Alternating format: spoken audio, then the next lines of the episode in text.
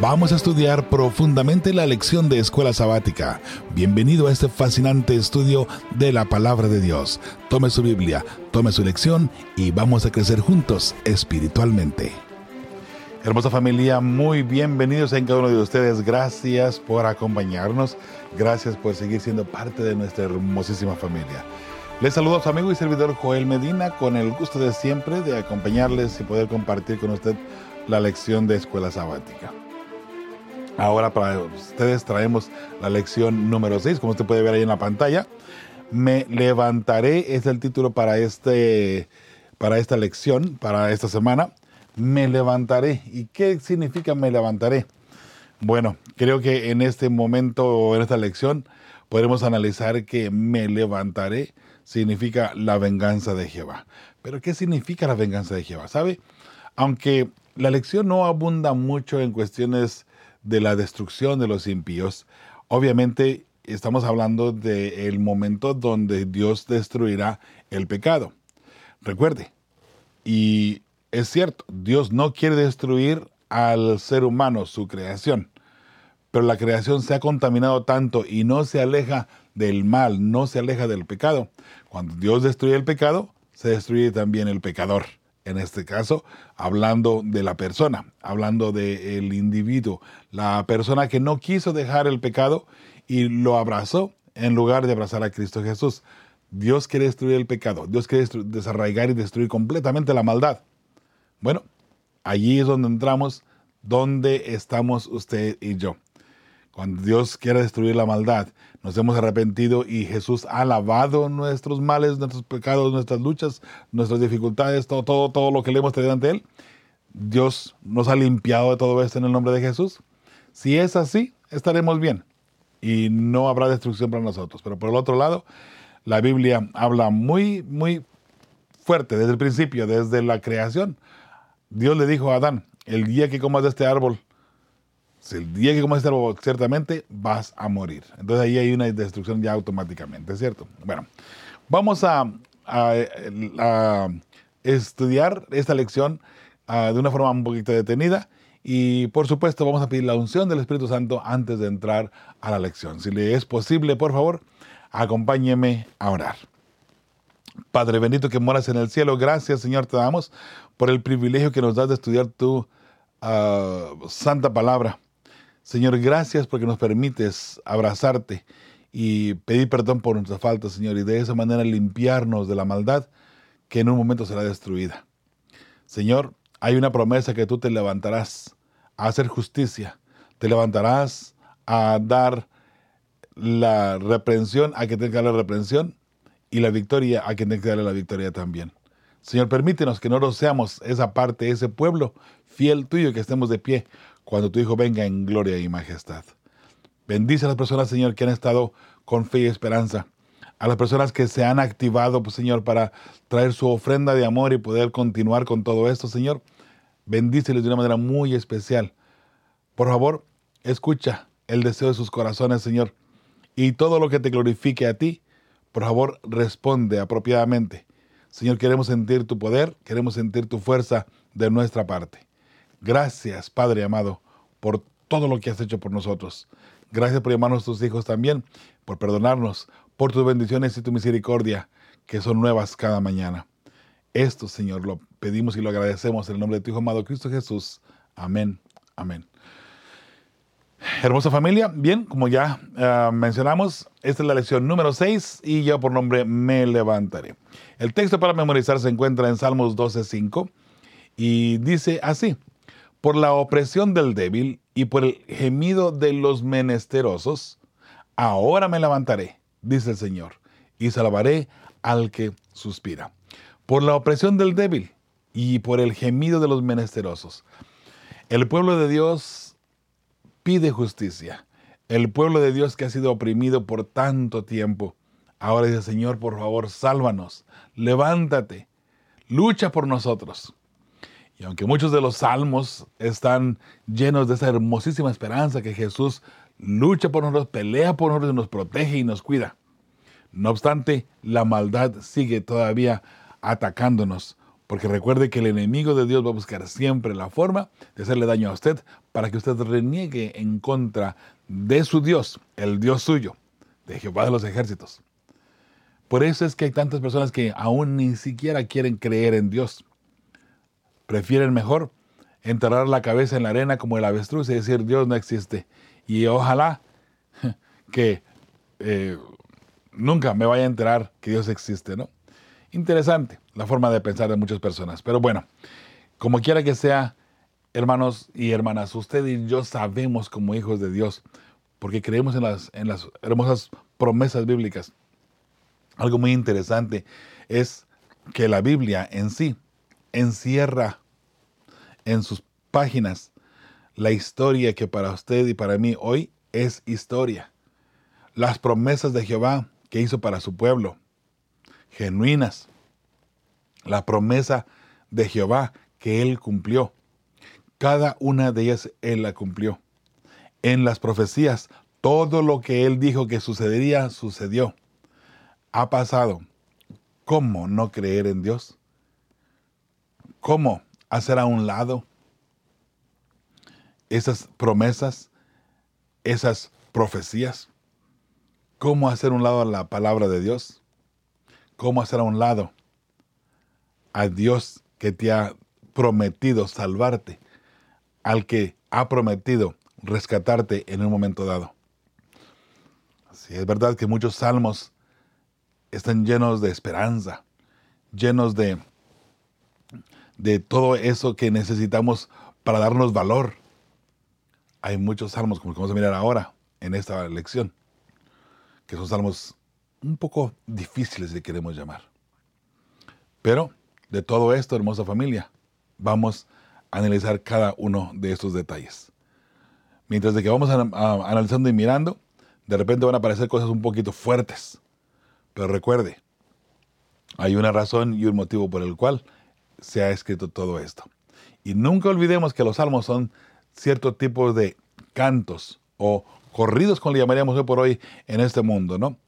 De experiencias, de cosas que vivieron, poéticas, algunas de ellas, otras solamente historia de lo que sucedió, y otras también cantos o poesía profética. Por la opresión del débil y por el gemido de los menesterosos, ahora me levantaré, dice el Señor, y salvaré al que suspira. La promesa de Dios es salvarnos a usted y a mí, que suspiramos, que amamos a Jesús y que amamos su venida. En el domingo dice el guerrero majestuoso. Lee Salmos 18, 3 al 18 y otros salmos más ahí que vamos a ir leyendo o dando la cita conforme vamos avanzando. ¿sí? Salmos 18, 3 al 18 dice, invocaré a Jehová quien es digno de ser alabado y seré salvo de mis enemigos. Recuerde que el título de este día es El guerrero majestuoso. Vamos a descubrir ese guerrero majestuoso. Dice número 4, me rodearon ligaduras de muerte y torrentes de perversidad me atemorizaron. Ligaduras del Seol me rodearon, me tendieron lazos de muerte. En mi angustia invoqué a Jehová y clamé a mi Dios. Él oyó mi voz desde su templo y mi clamor llegó delante de él a sus oídos. La tierra fue conmovida y tembló. Se conmovieron los cimientos de los montes y se estremecieron porque se indignó él. Humo subió de su nariz y de su boca fuego consumidor. Carbones fueron por él, por él encendidos. Inclinó los cielos y descendió. Y había densas tinieblas debajo de sus pies. Cabalgó sobre un querubín y voló. Voló sobre las alas del viento. Puso tinieblas por su escondedero. Por cortina suya alrededor de sí, oscuridad de aguas, nubes de los cielos. Por el resplandor de su presencia, sus nubes pasaron granizo y carbones ardientes. Trono en los cielos. Tronó en los cielos Jehová, y el Altísimo dio su voz granizo y carbones de fuego. Envió sus saetas y los dispersó. Lanzó relámpagos y los destruyó.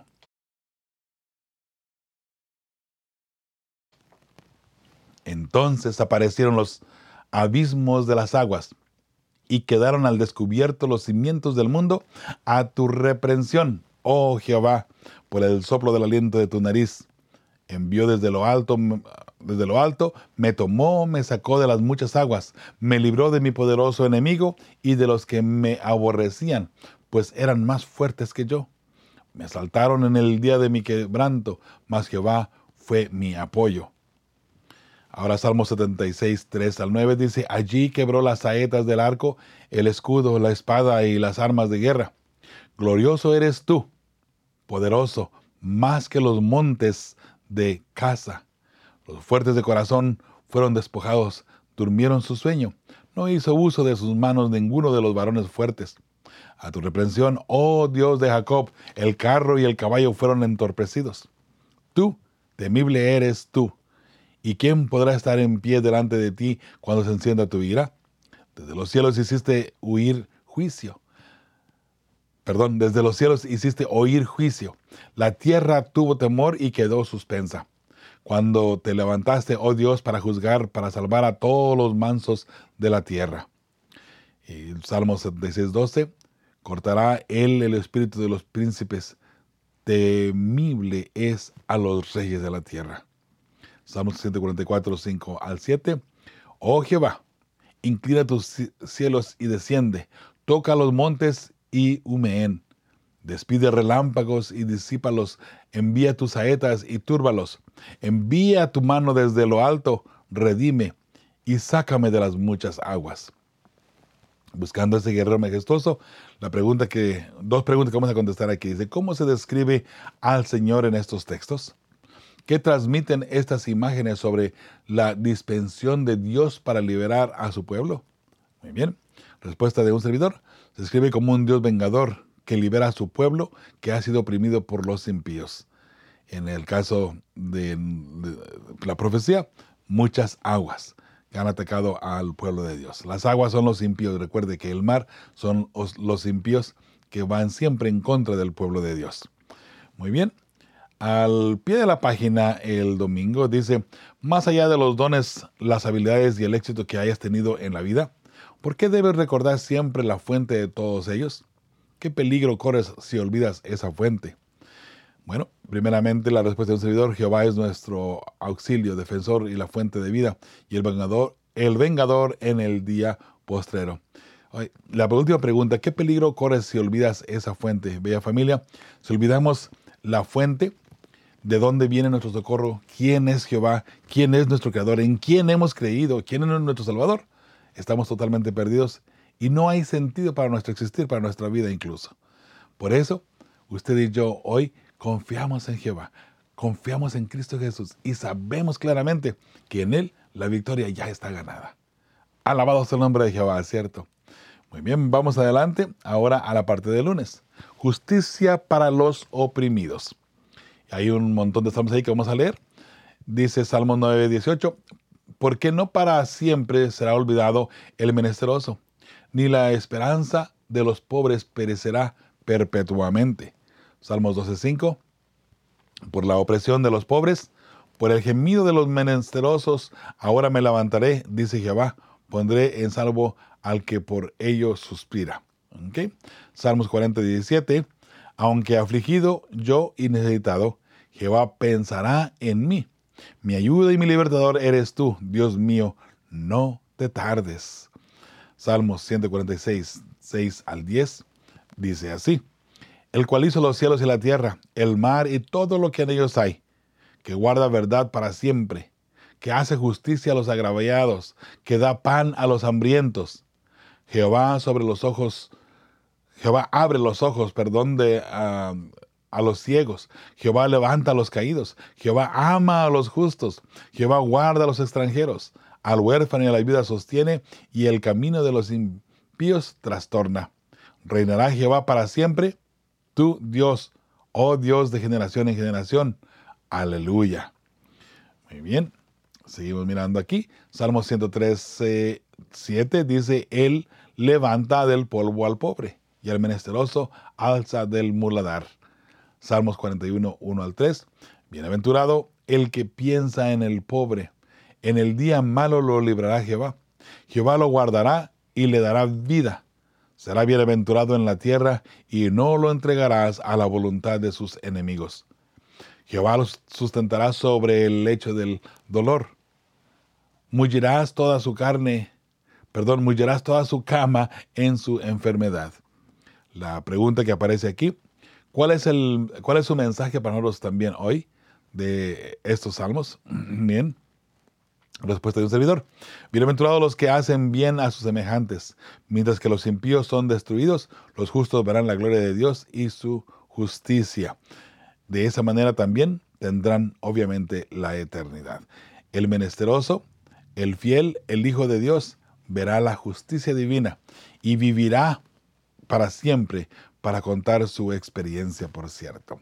Al pie de la página del lunes dice, ¿cuántos pensamos en los pobres necesitados? que hay entre nosotros y cuánto hacemos por ellos? Muy bien. Respuesta de un servidor tentativa. Al pensar en ellos, nos disponemos a ayudarles y atenderles o atenderlos en todo lo que nos sea posible. Obviamente no podemos atender a todos los necesitados, ni tampoco a todos los pobres, a todos los enfermos, ¿cierto? Pero en nuestras posibilidades atendemos a, a las personas que tienen necesidad, que tienen necesidad de conocer del amor de Jesús. Y ahí es donde entramos usted y yo para que el amor de Cristo se pueda ver a través de nosotros, ¿cierto? Y ahí es donde usted y yo aprovechamos para que nuestro testimonio sea un testimonio digno de que las personas vean a Cristo Jesús a través de nosotros. Vamos a la parte del martes. ¿Hasta cuándo juzgarán injustamente? Ahora sí, aquí viene, empezamos a entrar en terrenos un poquito más fuertes, hablando eh, de el pueblo de Dios de repente, dice, lee Salmos 82. ¿Qué ocurre cuando los dirigentes pervierten la justicia y oprimen al pueblo al que debe gobernar? esto pasaba en los tiempos antiguos nada más. No, hoy ya no es necesario que lo, veamos ni lo analicemos, ¿verdad que no? Porque hoy todos los dirigentes, todos los líderes se preocupan mucho por las ovejas, se preocupan mucho por el pueblo de Dios, ¿verdad que sí? Bueno, tristemente no es la realidad. Desafortunadamente, aún todavía, pasó antes, ha pasado y seguirá pasando hasta que Cristo venga tristemente o hasta que el líder genuinamente se encuentre con Cristo Jesús. Nota lo que, lo que estamos hablando aquí, Salmos 82, uno en adelante dice, Dios está en la reunión de los dioses, en medio de los dioses juzga. ¿Hasta cuándo juzgaréis injustamente y aceptaréis las personas de los impíos? O sea, eh, las personas permiten dentro del pueblo de Dios a los impíos y los impíos corrompen a los demás. Ese es el problema grave que se aparenta aquí, ¿sí? Número tres, defended al débil y al huérfano, hacer justicia al afligido y al menesteroso. Librad al afligido y al necesitado, libradlo de mano de los impíos. No saben, no entienden, andan en tinieblas, tiemblan todos los cimientos de la tierra. ¿Qué acaso no acabamos de leer anteriormente en los dos salmos que Jehová es el sustentador, Jehová es el vengador, Jehová es el que hace todo esto?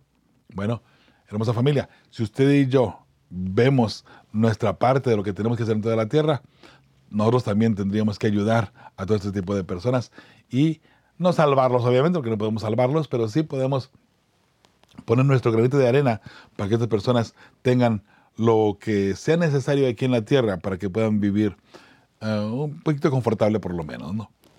Vamos allí a seguir leyendo. Yo dije, vosotros sois dioses y todos vosotros hijos del Altísimo. Pero como hombres moriréis y como cualquiera de los príncipes caeréis. Levántate, oh Dios, juzga la tierra, porque tú heredarás todas las naciones. Eso es la pregunta que una vez más, ¿qué ocurre cuando los dirigentes ah, pervierten la justicia y oprimen al pueblo al que debe proteger? Bueno, hermosa familia, respuesta al servidor, Dios los juzgará a ellos. Y aquí entramos, hermosa familia, eh, hay tantas personas que hablan mal de los dirigentes. Ah, hace un rato más, hace un, hoy eh, que estoy grabando la elección, hace unas, no sé, dos, tres horas atrás, alguien me mandó un video de un joven hablando, ¿no? Eh, la infiltración jesuita y todo lo que está pasando y lo, que, lo, lo, mal que estamos haciendo dentro de la iglesia y crítica, crítica tras crítica tras crítica, ¿no?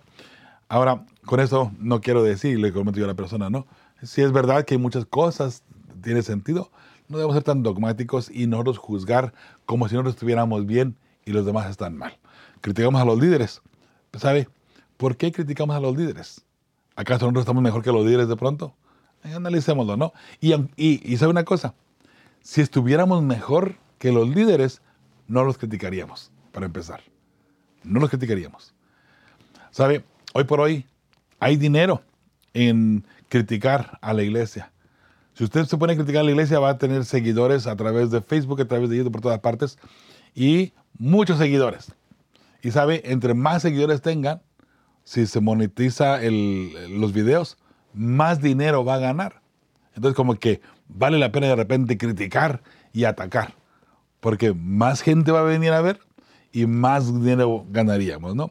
Bueno, hermosa familia, ahora nosotros por, gracias a, a, Dios, incluso hemos quitado eh, ya monetizar nuestros videos. Se supone que usted no debe estar mirando ningún comercial ahora en nuestros videos. Eh, gracias a personas lindas como usted que aportan su granito de arena para no tener que eh, recurrir a monetizar para poder sacar algo de dinero, para poder sufragar algunos de los gastos que tenemos dentro del ministerio. Pero, hermosa familia, criticar a los líderes, ¿sabe? Vuelvo a repetir, ¿en realidad nos sentimos mejor nosotros que los líderes para poder criticarlos? ¿O será que al criticarlos nosotros estamos peor que ellos? Piénselo nada más, piénselo y levante su conciencia solamente. ¿ok? De que las cosas andan mal, andan mal. De que las cosas no andan bien, no andan bien. De que hay esto que sí hay. Y que también, y también, también, sí, sí, también eso, también eso. Pero hermanos, hermanas, la venganza es de Jehová. Lo estamos leyendo ahora aquí en estos salmos. Dios es el que va a vengar. Y aunque sea verdad que nosotros como pueblo de Dios necesitamos de mirar por la iglesia y asegurarnos de que la iglesia por lo menos no se manche en lo que humanamente no podemos hacer, al ser jueces, digamos, si una persona eh, ha cometido una falta, necesitamos reprimirle, pero para salvarla, no para destruirla, ¿cierto? Entonces, hermanos, busquemos la forma constantemente de abrazar a las personas y de salvarnos todos. Claro, trabajando juntos en oración, estudio y en la testificación, ¿sí? Por eso, hermosa familia, vamos adelante. No se desespere. Vea lo que veo dentro de la iglesia. La iglesia de Dios es el remanente. La iglesia adventista, ahí está el remanente. Y nosotros somos los que tenemos ese compromiso de llevar el mensaje a toda nación, tribu, lengua y pueblo. ¿ok? Muy bien, vamos al pie de la página allí del el martes. ¿Qué tipo de autoridad ejerces sobre los demás? ¿Hasta qué punto ejerces esa autoridad con justicia y equidad? Presta atención a esto. Muy bien. Eh, respuesta tentativa de un servidor. Recuerde que usted aquí puede responder ah, conforme a su corazón. Eh, en forma personal digo yo aquí en la respuesta, como líderes hay autoridad que ejercemos sobre los demás. Dios nos ayude a ser justos con todos los que nos rodean, todos nuestros semejantes. Nuestra autoridad, nuestra ah, forma de delegar responsabilidades de trabajar dentro de la iglesia, hermanos, tiene mucho que ver. Tengamos mucho cuidado de pronto cómo llevamos a cabo eh, nuestras responsabilidades. ¿sí?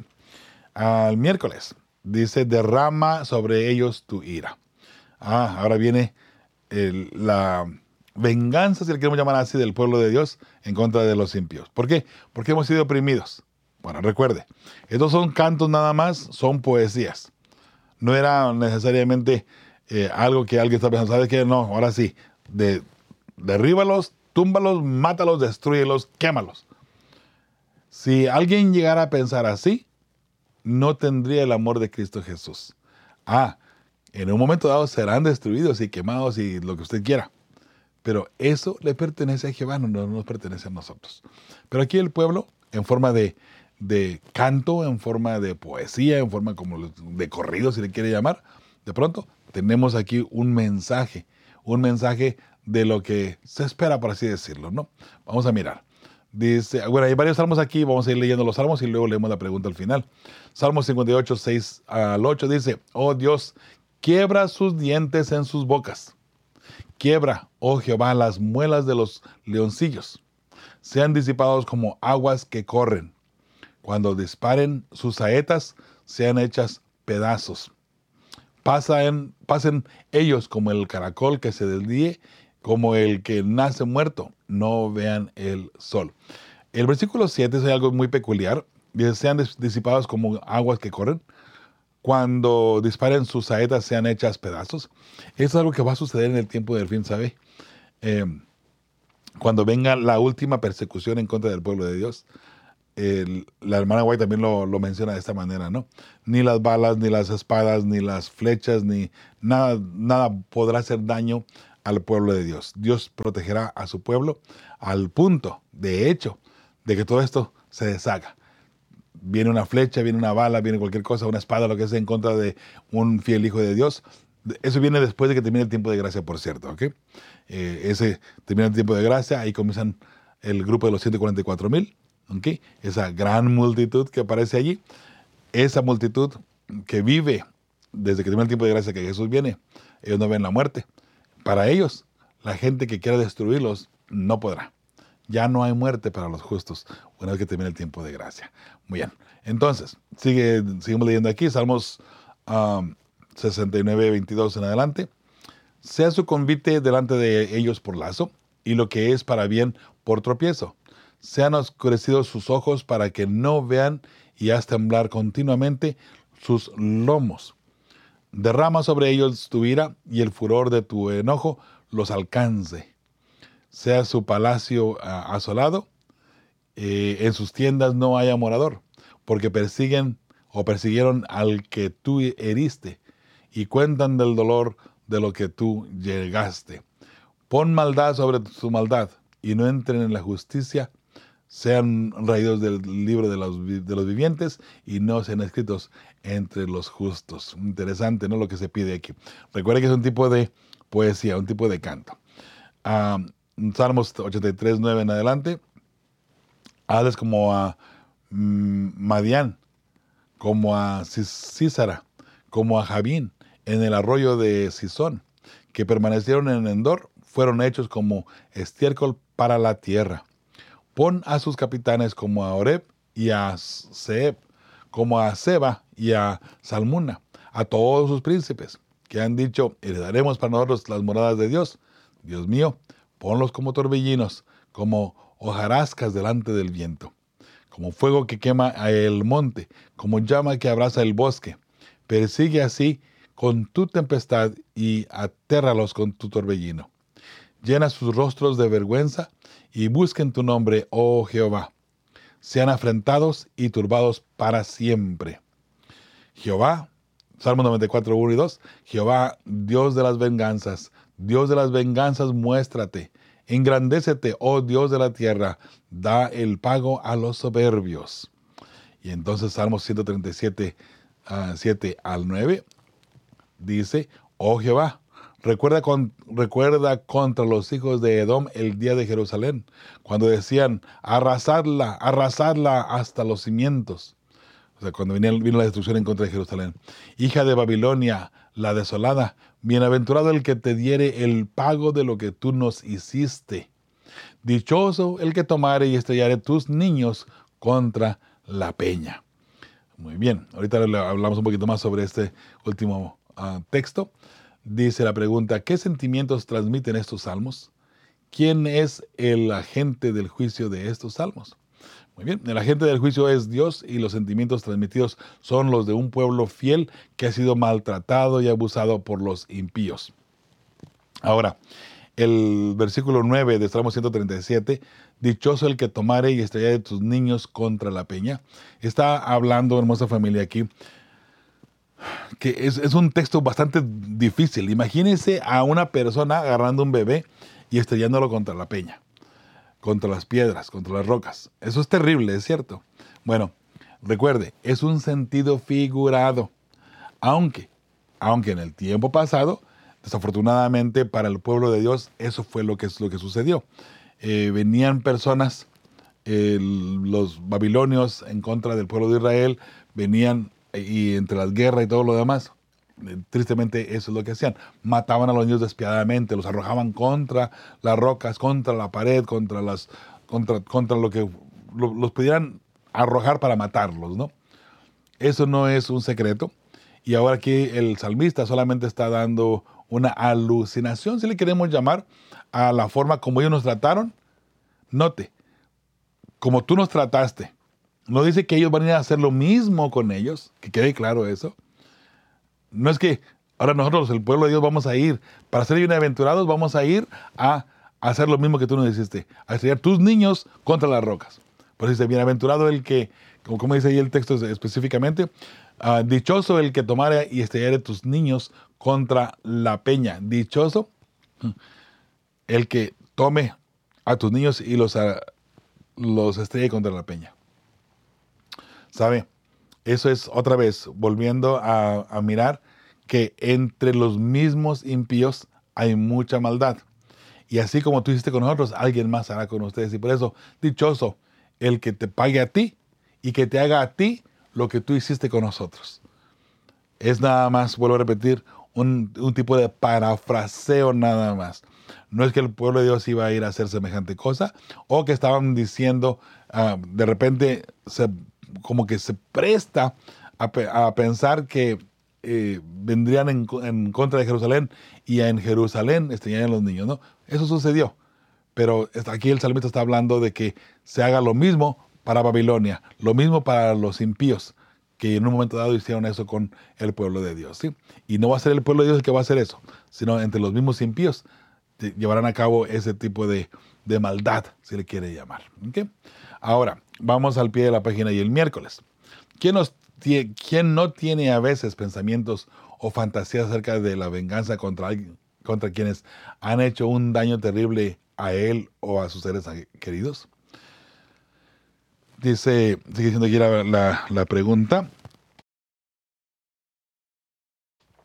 ¿Cómo pueden ayudarte estos salmos a analizar estos sentimientos desde una perspectiva correcta? Eso es algo que necesitamos entender. Entonces la respuesta de un servidor. Aunque como humanos queremos vengarnos a ver sufrir a los que nos han hecho daño, si Cristo vive en nosotros, dejaremos la venganza a Jehová.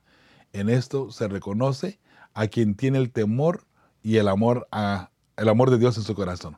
¿Sabe? Si nosotros tenemos genuinamente el amor de Cristo en nosotros, no vamos a estar buscando la venganza por nuestra propia cuenta.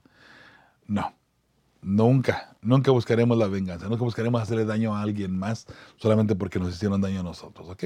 Eso es cosa de un verdadero y fiel cristiano. Vamos a ver a la parte del jueves, el juicio del Señor y el santuario. Bien, vamos a leer las citas bíblicas que aparecen aquí. Dice Salmo 96, 6 al 10. Alabanza y magnificencia delante de Él, de Él, de poder y gloria en su santuario. Tributad a Jehová, oh familias de los pueblos. Dad a Jehová la gloria y el poder. Dad a Jehová la honra debida a su nombre. Traed ofrendas y venid a sus atrios. Adorad a Jehová en la hermosura de la santidad. Temed delante de él toda la tierra. Decide entre las naciones, Jehová reina. También afirmó, el mundo no será conmovido. Juzgará a los pueblos en justicia. Salmo 99, 1 al 4. Jehová reina y temblarán los pueblos. Él está sentado sobre los querubines, se conmoverá la tierra. Jehová en Sión es grande y exaltado sobre todos los pueblos. Alaben tu nombre grande y temible. Él es santo, y la gloria del rey ama el juicio. Tú confirmas la rectitud. Tú has hecho en Jacob juicio y justicia. Qué hermosas palabras, ¿verdad?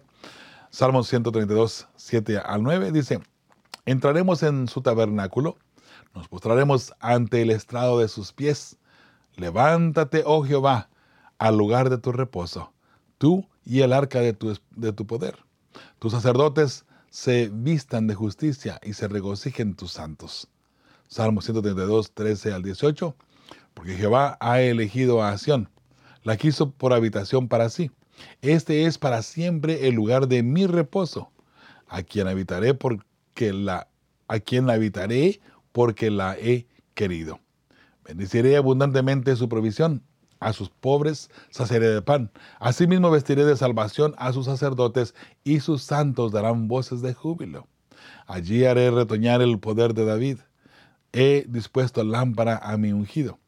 A sus enemigos vestiré de confusión, mas sobre él florecerá su corona. La respuesta del Señor, hermosa familia, y al final lo que veremos, por cierto. La pregunta que aparece allí, a la cual vamos a dar respuesta, ¿dónde tiene lugar el juicio de Dios y qué implicaciones tiene la respuesta para nosotros? ¿Cómo nos ayuda el santuario a entender la manera en que tratará Dios el mal?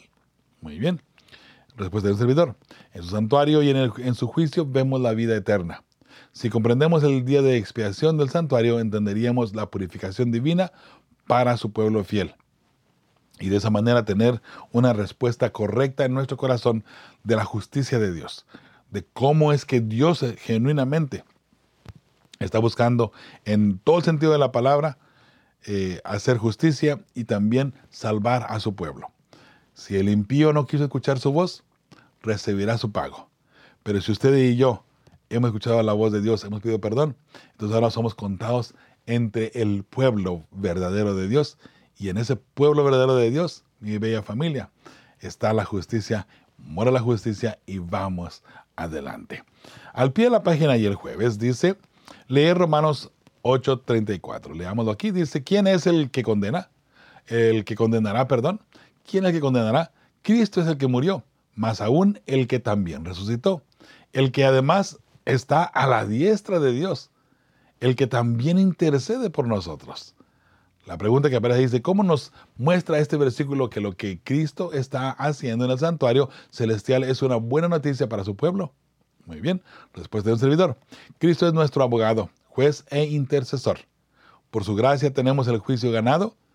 Para eso solo debemos ser fieles a su ley y su sana doctrina. Y allí vamos mirando, hermosa familia, cómo la justicia divina, la justicia de Dios, siempre se va a llevar a cabo y tendremos la respuesta. Manténgase firme y fiel nada más. No importa lo que esté pasando, no importa qué tan difícil esté pasando hoy por hoy, la vida que usted esté llevando, que no le importe, por favor, que no le importe. Manténgase firme en el Señor nada más y vamos adelante, ¿le parece? Y de esa manera usted llegará al cielo, llegará con la justicia divina a vivir la eternidad. Eso es lo que está en juego hoy por hoy. Hay cuatro preguntas en la parte del viernes. Vamos a dar lectura a cada una de ellas. La primera dice así. Dado que la dolorosa constatación del mal en el mundo puede hacer que nos preguntemos si el Señor reina realmente. ¿Cómo podemos desarrollar una fe inquebrantable que se mantenga firme incluso bajo la tentación? Es decir, ¿en qué debemos centrarnos para mantener nuestra fe en el amor, la bondad y el poder de Dios? ¿Qué debería decirnos la cruz acerca de Dios y su carácter? Bien, respuesta de un servidor. Solamente en Cristo podemos desarrollar esa fe inquebrantable, pues en su muerte en la cruz, ah, pues en su mente, muerte en la cruz. Cristo no ha dado, Cristo nos ha dado la victoria, ¿ok? Cristo nos ha dado, perdón ahí que me faltó la S, Cristo nos ha dado la victoria y, si confirmamos en su poder ah, o confiamos en su poder y gran gloria, no hay nada que temer. Recuerde, ya Cristo nos ha dado la victoria. Confiemos solamente en Él y no, no tengamos miedo de lo que viene.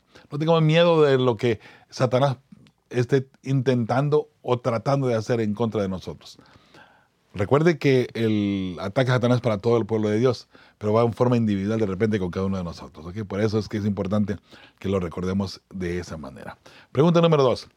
¿Por qué es importante no confiar en los medios humanos, autoridades, instituciones y movimientos sociales como sabiduría y solución finales para la justicia en el mundo, sino confiar únicamente en la palabra y el juicio de Dios? Muy bien. Respuesta del servidor. El ser humano se equivoca pero Dios nunca. Y en su palabra encontramos todos los principios para vivir por ellos. Pregunta número tres. ¿Qué implicaciones prácticas podemos extraer de la verdadera o de la verdad, perdón, de que el santuario es el lugar del juicio divino? Muy bien. Primeramente, ahí tenemos la santa ley por la cual somos juzgados, recuérdelo. Segundo, Cristo hoy sigue ahí intercediendo por nosotros y eso al final en el juicio nos limpiará de todo mal. Por eso, por eso y por mucho más, alabado sea el nombre de Jehová. Pregunta número cuatro. ¿Cómo podemos entender, bueno, de hecho hay dos preguntas, ¿no? ¿Cómo podemos, entender el lenguaje del, duro de algunos salmos? Muy bien. Respuesta número uno. En esos salmos vemos la consecuencia del pecado y la maldad a la que el pecado ha llevado al hombre. Pregunta número dos. ¿Cómo nos ayuda ese lenguaje a vernos reflejados en la humanidad de quienes los escribieron? respuesta número dos. Las mismas fallas que esos hombres tuvieron, hoy también nosotros las, tenemos por el pecado en nosotros, pero Cristo hoy quiere limpiarnos y si Cristo nos llega a limpiar, familia, entonces tenemos la oportunidad de vivir una vida fiel, una vida firme en las promesas divinas y ser limpios de todo corazón. Por eso el apóstol Pablo lo menciona de, esta manera, ¿no? Ya no vivo yo, sino Cristo vive en mí. Y si Cristo vive en nosotros, ¿cómo vamos a tratar a los demás? Con amor y con ternura y con cariño, ¿verdad? ¿Por qué? Porque los trataremos a ellos como Jesús los trataría. Si Cristo vive en mí, yo voy a tratar a los demás de esa manera. ¿Está bien? Muy bien, entonces, hermosa familia, eh, llegamos a la parte final. Ahora sí, eh, allí tenemos la información de donde usted puede enviar su pedido de oración. Sí, hermosa familia. Usted puede enviar su petición de oración a través de Facebook, a través de YouTube, a través de diferentes uh, redes sociales, a través de WhatsApp también. Mándenos su pedido de oración, con mucho gusto le atenderemos, oraremos por usted. Todos los días a las 7 de la mañana, de lunes a viernes, estamos orando por ustedes. Y recuerde, ahí está. Si usted me deja un mensaje a través de YouTube, lo vamos a leer y le vamos a atender su petición de oración. Si es a través de Facebook, si es a través de WhatsApp, recuerde el número de WhatsApp, uh, el símbolo de más, luego el número 1, 951-231-3877 o por nuestro correo electrónico que es info arroba También pueden entrar a nuestra página oficial feyesperanza.org y ahí puede dejarnos sus mensajitos. Hermosa Muchas gracias por todo su cariño, por todo su amor y por ser parte de nuestra hermosísima familia. De verdad, les amamos en Cristo Jesús. Me da mucho gusto que unidos podamos llevar el mensaje aún todavía más allá. Hermosa familia, Dios bendiga su vida. Dios bendiga todo lo que usted haga. Que Dios sea glorificado en su vida, en su iglesia y en su labor. Hasta aquí, su amigo y servidor Joel Medina les dice, no adiós, sino hasta la próxima semana. Recordándoles que con fe y esperanza, seguimos preparando a las familias que formarán parte del pueblo que verá a Dios. Y por supuesto, usted y su familia deben de estar. Hasta la próxima semana. Un abrazo fuerte donde quiera que se encuentre. Hasta luego.